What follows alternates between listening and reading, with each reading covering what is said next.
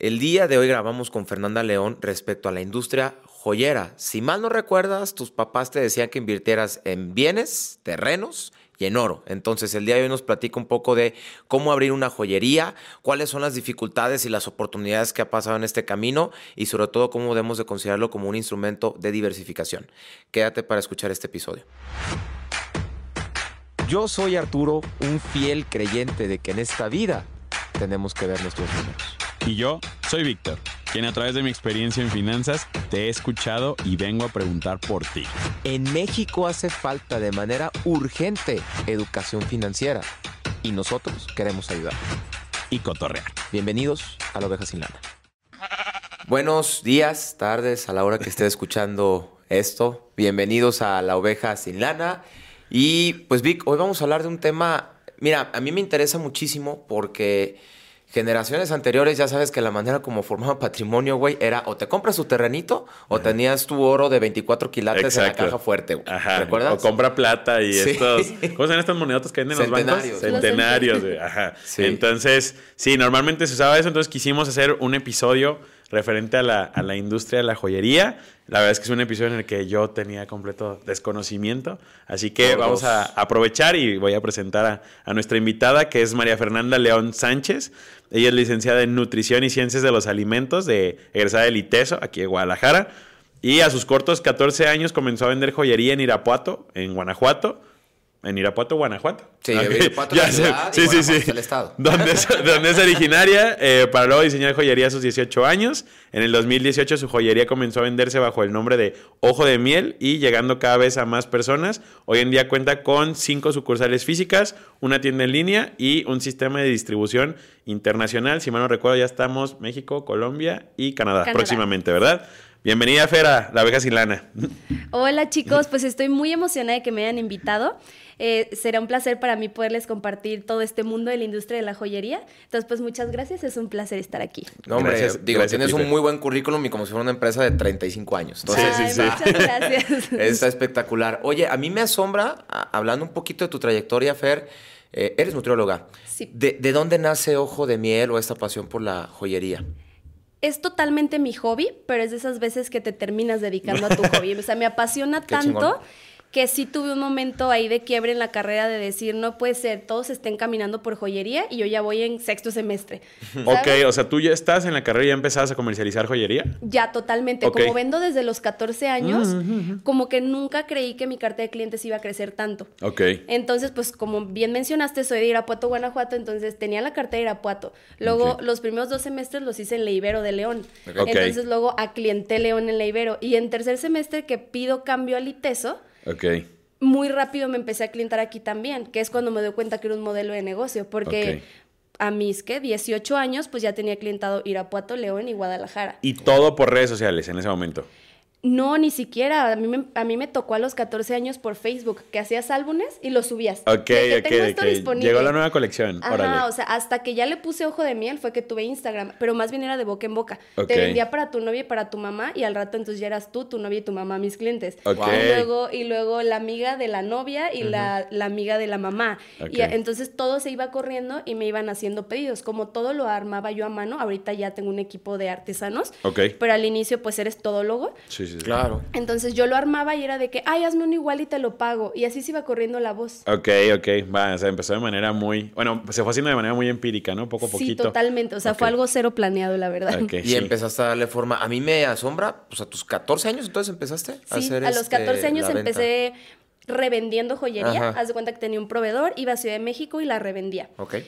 Y a los 18 años es cuando me doy cuenta que me gustaría a mí diseñarla. Entonces empiezo a hacerla y me doy cuenta que era un talento innato. O sea, Wow. me salían las piezas súper padres, me ponía a ver videos en internet. Ok. Y así fue como empecé a aprender técnicas de joyería. Me queda claro por, por lo que nos mencionas. Ahora me gustaría irme al el otro parte del público, que es a lo mejor yo tengo, eh, te platicas un poquito fuera de, cámaras, fuera de audio, que tengo familiares que quieren dedicarse a la industria joyera, les apasiona, siempre les ha gustado. ¿Cuál sería tu recomendación? Es decir, yo quiero abrir mi joyería, ¿cuál sería el primer paso?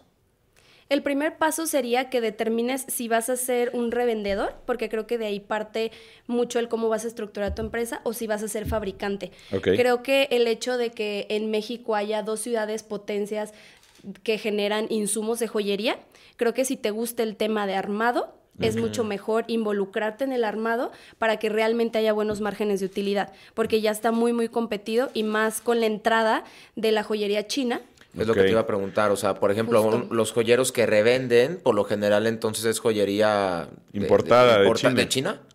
Probablemente, yo considero que va a ser importada de China porque aquí es su fuerte es más bien la materia prima. Sí son conocidas como, Totalmente, como punta sea, de lanza en la joyería. De hecho, son las dos ciudades donde es la expo joyería. Órale. Eh, ¿Sabes? O sea, de que aquí vienen los mejores proveedores, viaja gente de todo el mundo, y ahí es donde vas y haces alianzas. Y son tres fechas al mes. Digo, tres fechas al año, perdón. Ok, Ajá, no, Vaya. no, Hay- tres hay- fechas hay al una año. parte en Guadalajara que también no sé qué es de joyeros. No, no, no sé Centro joyero. Esa madre, Ese, sí. es al, ese es al que El me centro- refiero. de hecho, hay como, perdón, tres centros joyeros, ¿no? Aquí. Sí, eso es a lo que me refiero, de que Ok. yo, Ah, ya. yo considero que en México sí necesitas plantearte esto, porque a ver, si a 30 minutos te queda el centro joyero, pues obviamente no te va a convenir solamente revenderlo, o sea, te Claro. tienes que meter a la fabricación, a la maquila, a todo, Ok. porque si no estás a un paso de distancia de irte con quien realmente es tu fabricante. Ok. Oye, Fer, aquí una duda. Espero no, no adelantarme un poco en, en lo que vamos a estar hablando a lo largo del episodio, pero a ver, o sea, el tema de, de China y esto de que, o sea, creo que en todos los, todos los giros están golpeados por la, por la importación de, de los chinos, ¿no? Pero también creo que ya no, ya no es ese chino que conocíamos de mala calidad, de pésimo todo. O sea, hoy creo que el celular que los tres tenemos está fabricado en China y los tres Sí. andamos muy contentos con él, ¿no?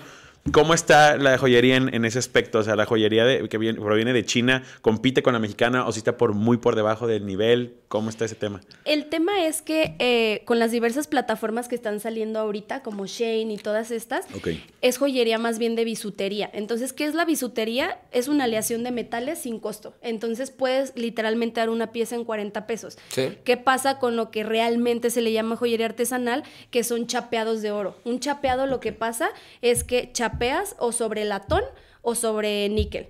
Entonces. Esa es tu base, pero todo lo demás realmente es oro. Entonces ahí sí estás adquiriendo valor. Sigue siendo de moda rápida porque con, con el pH de tu sudor, con el pH del agua, se te va a estar oxidando, pero son productos de 6 a 8, a 8 meses que te puede dar un muy buen uso. El chapeado. El chapeado. ¿Y el otro? ¿El, el, el chafón? Literalmente yo he visto reseñas de que el primer día que se lo ponen ya se te quedó verde en el dedo, ¿sabes? O sea, porque Wow. es una ale- aleación de metales sin costo tal cual.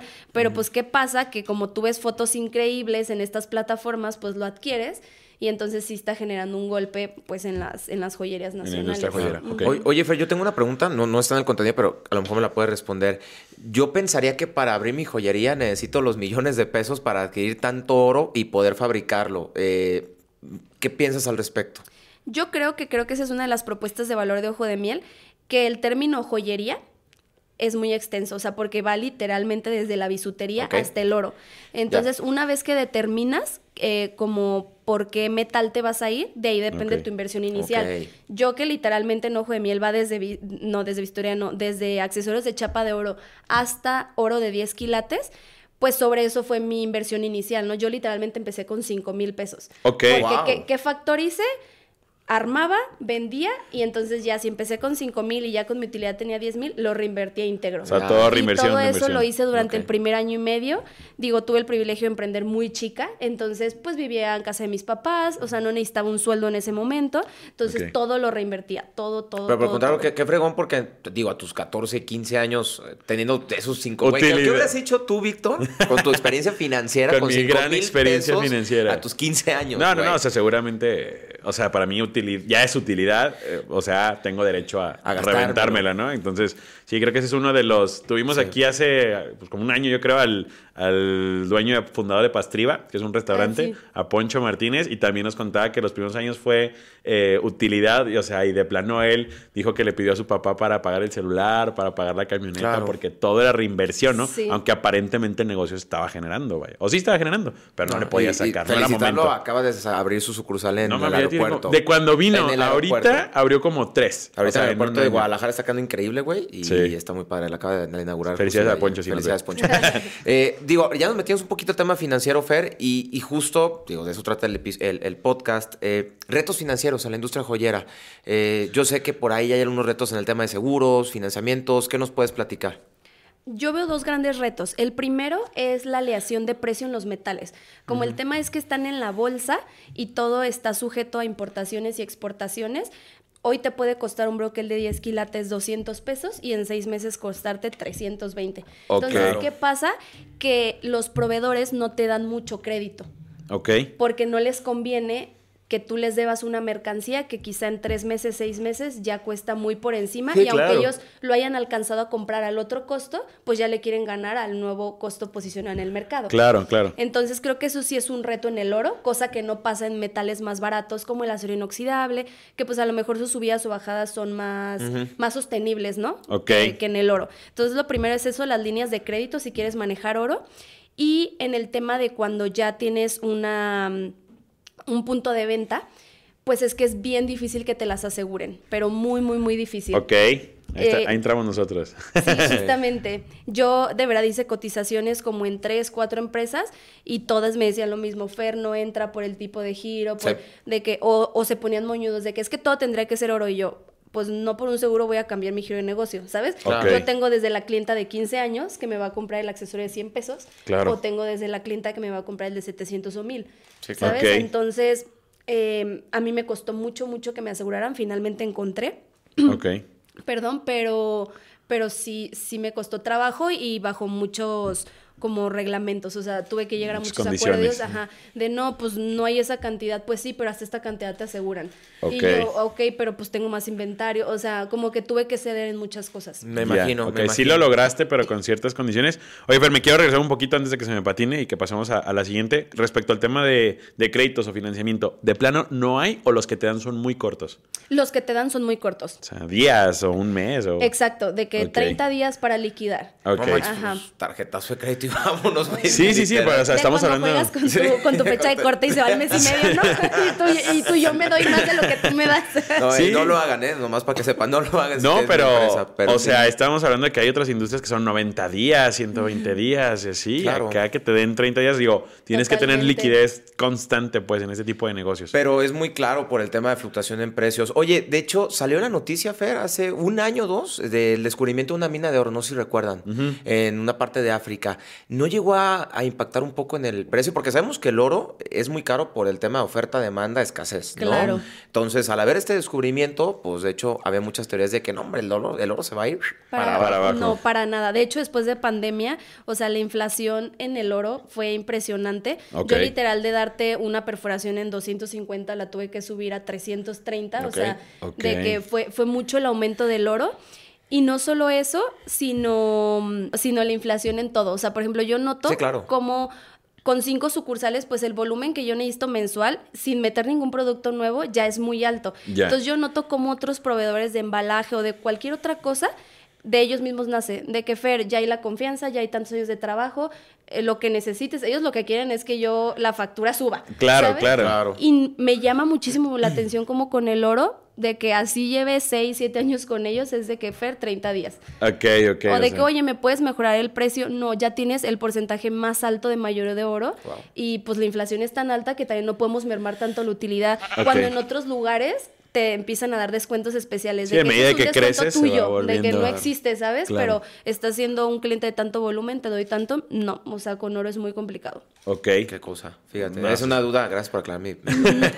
te, te adelanto, siempre pero a ver, cuando. asesoría esto Vámonos a temas medios este, conspiracionales, güey. Cuando pasan este tipo de cosas y hablando de, de un recurso como el oro, no dudes que aunque encuentren este tipo de minas y así, no saquen toda la oferta posible porque precisamente pues vas a, vas a disminuir el precio del oro y hay mucha gente que no le conviene, güey.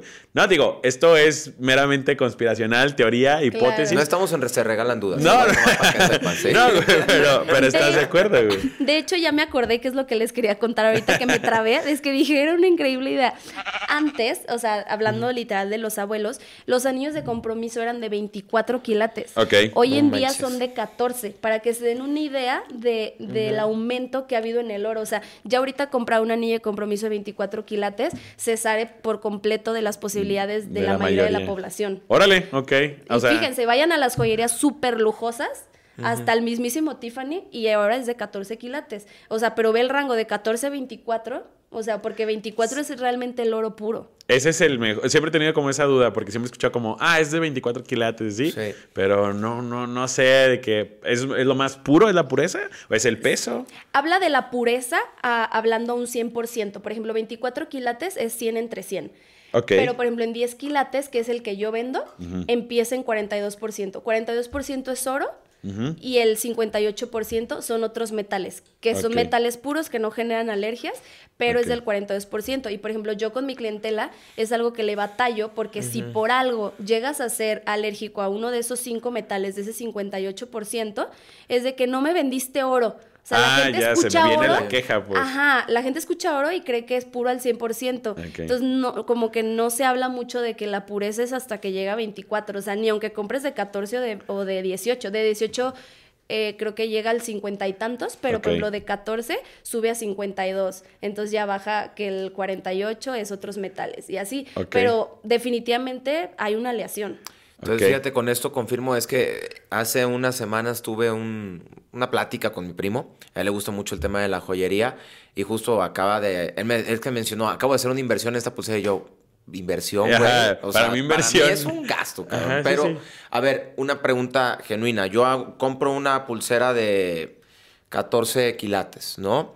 En un futuro, ¿qué tan complicado es venderlo? ¿Dónde lo vendo? ¿Sabes algo al respecto? Fíjate que eso sí vale mucho la pena. O sea, ¿De yo verdad? considero que de verdad sí no se devalúa. O sea, como, como dices, a lo mejor ya, ya hay, pero no lo van a sacar a la luz. Porque Ok. pues no les conviene que el oro se vaya para abajo. Mi teoría de conspiración Exacto. no está tan mala. Entonces yo creo que así haya, porque la verdad es que hace cuántos años hemos visto que es pura subida, subida, subida, o sea, nunca ha habido una bajada. Ok. Entonces por eso que mucha gente invierte en joyas, porque realmente después posicionarlas es muy sencillo. Y sobre todo si inviertes en piedras atemporales, o sea, que nunca van a pasar de moda. O sea, hoy y hace muchos años las mujeres amamos las esmeraldas. Hoy y hace muchos años amamos los zafiros. Hoy y hace mucho, ¿sabes? Entonces, esas piedras que no pasan de moda y que hay totalmente, bueno, que te plantean una escasez, pero que sabemos que hay, yo creo que esas todo el tiempo están subiendo y subiendo y subiendo. Ok, o sea, tú en tus finanzas personales, Fer, o sea, independientemente de que te dediques a esto, tú sí invertirías, tendrías así que,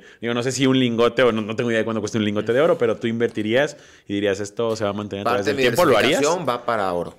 No lo invertiría como, como mi plan de vida, haz de cuenta, Ajá, pero sí, sí, es una estrategia en mi negocio. Si yo estoy a fin de mes y no quiero que fulano de tal porcentaje se Para represente reducir tus márgenes de utilidad y evitar tanto Para- pago de impuestos. Yo creo que a- hablando del tema financiero, tú te enfocas más el tema de una Sí, diversificación. de finanzas personales. De así. finanzas personales. Si tú, Arturo, hoy compras una esclava de oro para. Yo no lo tenía contemplado, siendo Yo no honesto. tengo nada de joyería, güey. Tengo este anillo porque me casé. O sea, de verdad, yo no tengo. Digo, No, por no, dos, ¿no- ¿tú vendes joyería para hombre? Bueno, Sí, es que ya, sí, ya. Luego hacen negocio, no. No, no, no. No, o sea, pero lo pregunto meramente por eso. O sea, yo no soy una persona Sí, que claro. habitualmente utilice joyería, menos como un instrumento de inversión, pero seguramente lo hay. Sí, Sí. seguramente. Y pues más los old school, ¿no? centenarios. Sí, Ajá. totalmente. Los old school les gusta todavía. Sí, claro. Oye, y, y, pues, ¿qué viene para ese 20 2024, Fer? O sea, ¿has visto alguna tendencia en la industria joyera? Mira, ya ves que normalmente en enero nos enteramos de las inflaciones. Ahorita estoy muy contenta que no me han hablado eh, en, en No la fabricación de, de oro, de que Fer va a haber aumento de precios, cambio de precios. Entonces yo creo que este año nos vamos a mantener, se va a estabilizar un poquito. Y yo creo que más bien con el cambio de elecciones es donde muchos giros nos vamos a... O A sea, ver. siento que con las elecciones muchos giros estamos a la expectativa, ¿no? De que siempre llegan nuevas leyes, nuevas reformas, nuevo todo. Ok. Entonces yo creo que mientras no sean elecciones estamos estables. Ok, eso es referente a tema de, de precios, pero esto a que comentabas hace ratito, pero ahorita lo quiero plantear desde, desde otra perspectiva, este como fast fashion, este, ahora uno puede encontrar bisutería en, en Zara, en Sí. Bershka y así. Eh, todo esto me imagino que te impacta, ¿no? Claro. Entonces, ¿dónde entra la, la diferencia o, o cómo tú estás peleando contra ese tipo de cosas? O sea, para, para decir, no compres aquí y, y mejor conmigo, ¿no? Pues mira, para mí una de las principales características de un líder es tu capacidad de adaptabilidad al cambio. Sí, claro. Entonces, un porcentaje me subo a la tendencia, ok, quieren soldado, fabricamos soldado, ¿Ok? Pero otra parte, no dejo mi propuesta de valor, que es joyería artesanal. ¿Qué pasa con la joyería artesanal? Que tú la diseñas y es único. Y así te la copie una joyería a la semana, al final del día quien marcó la pauta ya fuiste tú. Entonces, ¿qué pasa? Que realmente pues la creatividad es infinita. Entonces, todo el tiempo puedes estar haciendo diseños nuevos y pues bien sabemos que la mano de obra en todos lados pues tiene un costo mucho más alto. Claro. Desde la persona que te pinta la playera, la que te pinta el jarrón. Entonces, ya en el momento en el que yo hago una publicidad enfocada, vean el taller, vean a los artesanos, eh, son productos hechos a mano. Entonces, creo que ahí me puedo salir un poquito de la tendencia Claro. china, de que pues son máquinas enormes. niños ahí, fabricando, volumen, joyería, güey. No lo Totalmente. dudo. Ah, güey. Pero ni un segundo, güey. Un niño hizo tu iPhone, güey. O sea, Sí. Sí. Oye, ahorita que mencionabas de, de ser adaptables al cambio, pues creo que un claro ejemplo nos mencionabas tus canales de, de venta, ¿sabes? Sí. Y creo que es importante mencionarlo si uno quiere abrir su joyería. ¿Cuáles son al día de hoy tus canales de venta? Mis canales de venta pues son cinco sucursales físicas. ¿Ok? Porque mucha gente me ha preguntado, Fer, ¿por qué no te transitas todo a e-commerce, que ya viene la Justo. automatización y todo esto? Pero el tema es que yo también vendo un servicio. O sea, al final del día te estoy vendiendo el servicio de perforaciones y no te puedo perforar. Eh, Ah, ok, no sí. sabía que en Ojo de Miel Sí, también hacían eso. perforamos, únicamente perforamos con oro, bueno, y en algunas zonas, dependiendo, con acero quirúrgico Ok. pero pues eso no lo puedo hacer a través de internet y además yo le estoy tirando muchísimo a la experiencia de venta. Me imagino. El hecho de que sea tu graduación y llegues y me enseñes tu vestido y de que tenemos taller, te hacemos tus aretes y tu collar personalizado, todo eso pues es mucho más difícil Claro. cuando no hay un vínculo uno a uno. Entonces yo le estoy tirando como a esa área de negocio. Ok, ¿cuál es? Digo, ayer lo platicábamos, pero me gustaría que lo compartieras porque me encantaría que esto fuera como el aquí la tuvimos primero. O sea, a Fer. Ojalá. Este. O sea, ¿cómo, cómo ves Ojo de Miel en, en unos años o cuál es tu tirada? Porque ayer platicábamos, digo, aquí podemos decir marcas, así no hay, no hay bronca. Eh, yo te preguntaba que, por ejemplo, una empresa como Nice, pues ya es un, un multinivel, que, que Claro. tengo, tengo idea de que joyería es como uno de sus principales productos. Y te preguntaba si esa era tu, tu intención y me dijiste, no, yo, yo busco más hacer un tipo Pandora, ¿no? El Pandora. Totalmente. ¿Pandora dónde es? Ni tengo idea. ¿Tú tienes idea? No, idea. Fíjate que no, No, sé, no, o sea- probable, no, no tengo idea, la Ok. verdad, no quiero decir mal. Pero sí, justo es lo que mencionábamos ayer. Nice es una empresa que, que mm, admiro muchísimo, pero van enfocados mucho al mayoreo. O sea, tú no es como que vas por cualquier plaza y ves una tienda de Nice. Sí quedaron una que otra, pero no es una marca que tú digas, ay, la veo y todo el mundo la ubica. No. Claro, no. Entonces yo le estoy tirando más a un Pandora justamente, a venta de aparador, venta de menudeo. Ok. Y, y sobre todo esto, que la gente que compre aprecie esa pieza única.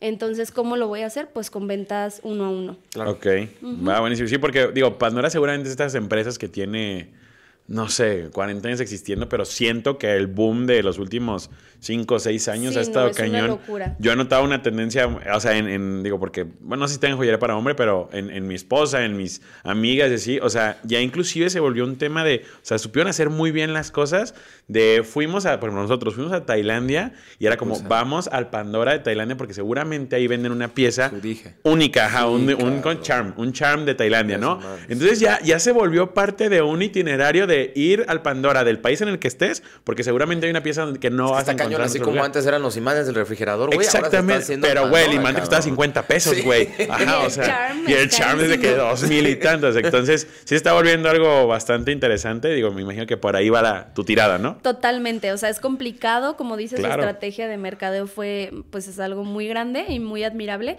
pero sí, yo voy enfocada a esa línea, entonces a mí me encantaría que estés en distintos países y vayas en un centro comercial o en un lugar como re- que represente a esa ciudad o país y puedas encontrar un ojo de Un miel. ojo de miel estaría Sí, guau, increíble. cañón eso. Eso Aquí fue la tuvimos primero. Esa fue la razón por la que abrí mi otro canal de venta, Ya. respondiendo a tu pregunta, es el de dis- distribuidores oficiales.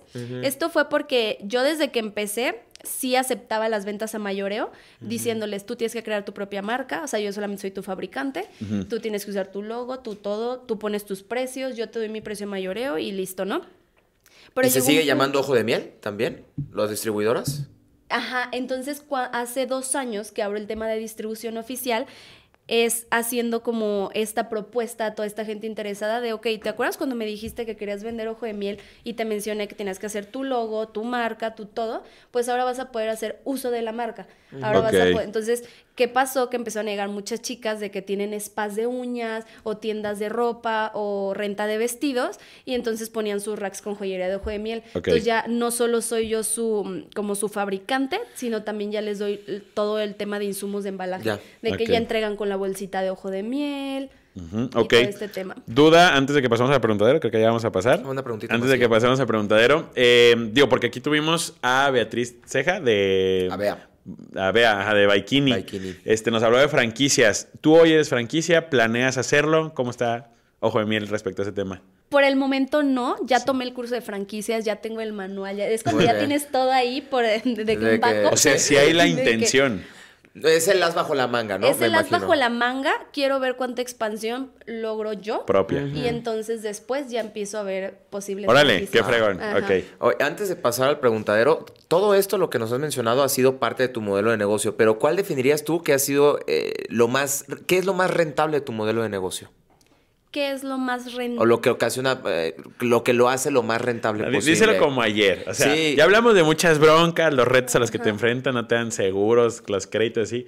¿Por qué sí tener una joyería? O sea, ¿dónde, Ajá. ¿dónde está lo rentable? Vaya. Los márgenes de utilidad son muy buenos Ok. cuando eres fabricante. Es lo que iba. Si, si eres revendedor, la verdad ni me atreveré a opinar, no lo desconozco, pero si eres si eres fabricante, sí son los márgenes a la hora que tú haces tu benchmarking y haces tu mercadeo para ver que estés dentro de la competencia, te mantienes, a este, incluso te puedes bajar un poco para entrar como más fuerte y los márgenes de utilidad siguen siendo muy buenos. ¿Nos puedes comentar como un porcentaje de más o menos cómo está la industria joyera? Sí, más o menos puedes traer un margen de utilidad de un 40%. Órale. Muy buenos. No, está bastante bueno. No, Imagínate un Tiffany, esos güeyes que. Ajá, Sí, no. o sea, esos güeyes No, traen- porque como ya ahí se mete el tema de te vendo marca, no solo Claro, o sea, pero- producto, Claro. Pero a lo que voy es que, digo, yo en un momento que estuve en la en, en, en búsqueda de un diamante de compromiso, o sea, entendí un poquito del mercado de los diamantes y así, y me di cuenta que pues tú prácticamente puedes comprarle un diamante en, en la joyería de la esquina y a, y a Tiffany el misma calidad y todo, pero sin el tatuaje de la marca, etcétera. Claro. Y te costaba... Güey, o sea, Marca. cientos de veces más, güey,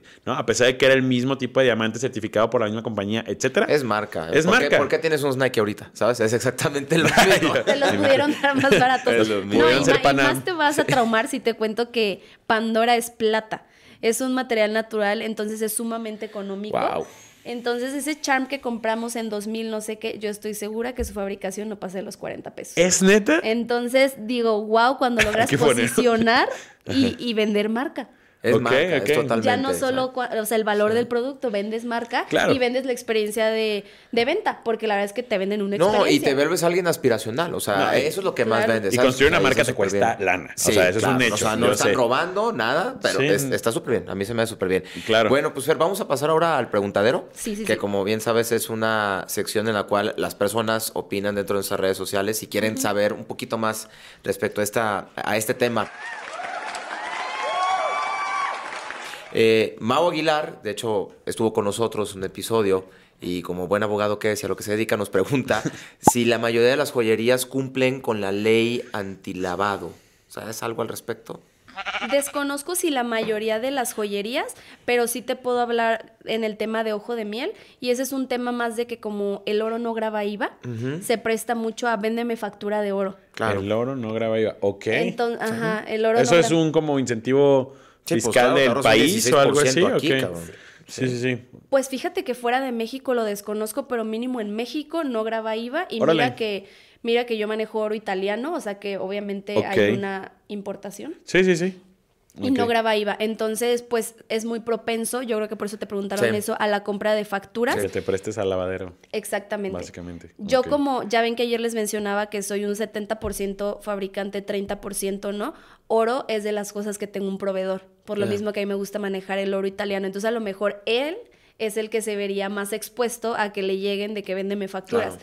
Porque al final del día, pues tú compras el oro y antes de fundirlo, pues es muy subjetivo decirle al SAT si te salieron 300 broqueles o 700. Ya. Entonces tú vendes una factura y de que no, sí, sí la vendí. Ajá. Ok, ok. Entonces- Ay, ¿de qué Pues pasan? Mau- Síganos para más tips de. Y Mau, tienes un muy buen giro, Mau. Em, vamos ahora a hablar, y esto lo hablamos fuera, de, de- fuera del audio, Nos pregunta Ale Contreras, ¿qué es mejor? ¿El oro blanco, dorado, rosado? Y hasta antes de esa pregunta yo pensaba también que era nada más dorado. O sea, ¿cuál es mejor o qué onda? Sí, totalmente es algo de lo que no se habla mucho. Yo también me enfrento mucho eso en las tiendas, de que las personas creemos que el oro únicamente es dorado, pero la verdad es que hay oro blanco y hay oro rosado. Como ya les mencioné, hasta que no llegas a 24 quilates, tiene aleaciones, aún siendo oro. Entonces, nada más la aleación para que quede en rosita es diferente, para que quede en oro blanco es diferente. Entonces, ¿yo qué haría? Si es una persona sumamente alérgica, yo me iría por el dorado para que sean las menores aleaciones posibles, pero no quiere decir que no tiene el mismo valor, no quiere decir que te están vendiendo humo, no, o sea, es oro. O sea, ¿existen piezas de oro de 24 quilates que no sean doradas? Sí, también. Ah, ok, En todos los quilatajes los hay.